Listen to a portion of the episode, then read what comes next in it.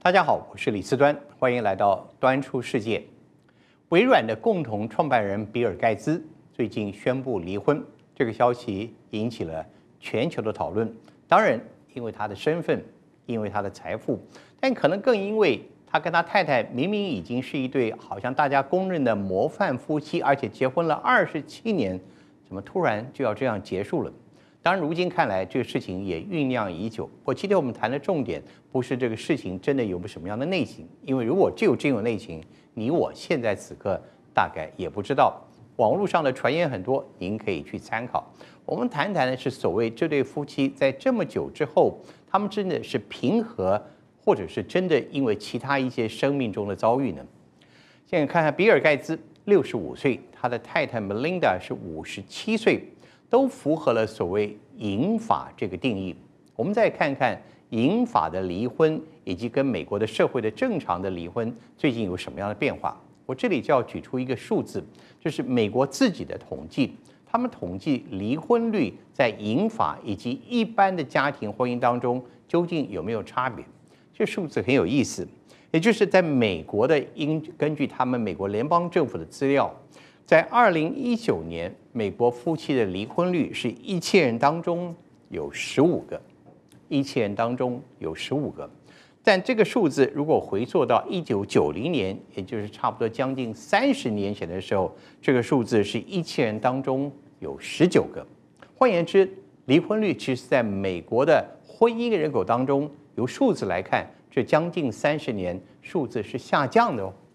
我们再看看另外一个数字，那就是五十五岁到六十四岁的已婚人口，就所谓银发族。五十五岁到六十四岁，比尔盖茨跟他太太都符合这个年龄区块哦。这个区块的离婚率在过去将将近三十年发生什么样的变化呢？变化是在二零一九年的时候，这个数字是千分之十四点五。一九九零年呢？猜猜看。当年那个数字才千分之五而已，成长的好几倍之多。换言之，我们可以这样来解读：如果单以数字来讲，而不是以真正的科学统计在做更详详细的分析，单以这个刚刚我所举的两种人口阶层的比例数字来看，我们可以这样说：以美国社会来看，如今美国社会的离婚率、离婚人口的数目，足足比二十多年前是减少。但如果我们看到的是成年，也就是银发五十五岁以上这个人口，离婚率反而是成长有三倍以上之多，哇，这个到底说明了什么呢？于是专家很多人来开始分析，还有出书的，他们叫做银发离婚，而且认为这是一个生命自然发展的趋势，也是社会演进的一个发展。怎么来讲呢？夫妻的婚姻当中，当然一定会有很多的问题，彼此的相处种种。但这些引发离婚，他们往往不是因为夫妻的婚姻生活中产生了什么冲突、外遇了、经济或怎么样，不见得是如此，反而是在生活了这么多年之后，他们如今开始去思考自己的生命是否开始可以翻到新的一页，开始对生命的体认有了新的看法，对自己的自我价值可以有所调整。这个动力来自于什么呢？其实有几个因素，第一个。当然是人类寿命的延长跟健康的改善，因此很多夫妻的婚姻是拉长了，而且拉长到了某一个距离之后，双方的体力跟健康状态、思想状态还是非常之好，他们的思路还是很活泼的，各种观念以及活动还是很健全的。于是这跟以往的上个世纪或上个时代的夫妻已经不太一样了。第二个是他们的子女数目减少，而且很多子女会快速的，甚至在某个阶段，他们就离开了家庭，成立自己的小家庭。于是这对夫妻陷入所谓的空巢期的生活。因此，我们看到了健康的改善、生命的延长、子女生活的改善，还有一个就是经济独立的一些看法。经济独立让很多的家庭当中，夫妻跟太太、先生跟太太都有各自的独立的经济基础。也造成了婚姻之间只依赖一方的这种的过去的惯例也发生消失了。还有就是我们社会观念的改变，过去好像我们的婚姻一结了之后就有那种无比的责任加诸在我们身上，夫妻绝对不能离婚，因为先生对太太有责任，太太对先生更有责任。但如今这种观念责任似乎也在趋于淡薄了。于是大家对于婚姻的责任感不再像过去那样拘于一种形式上的拘束，反而觉得可以更开放、更一种所谓的一种更民主的方式来讨论这个夫妻的婚姻关系。所以总结来看，我们可以用各种理由来说，夫妻的婚姻的延长是在拜拜于我们寿命的延长、健康的改善、社会福利的改善、经济制度的改善，甚至是我们自己种种的对于婚姻彼此之间更多独立的空间。但也因此缔造了一种新的可能，就是夫妻在结婚多年之后，他们的生活中没有冲突，他们的婚姻当中简直说是可以相处。但久而久之，是不是缺乏了幸福感？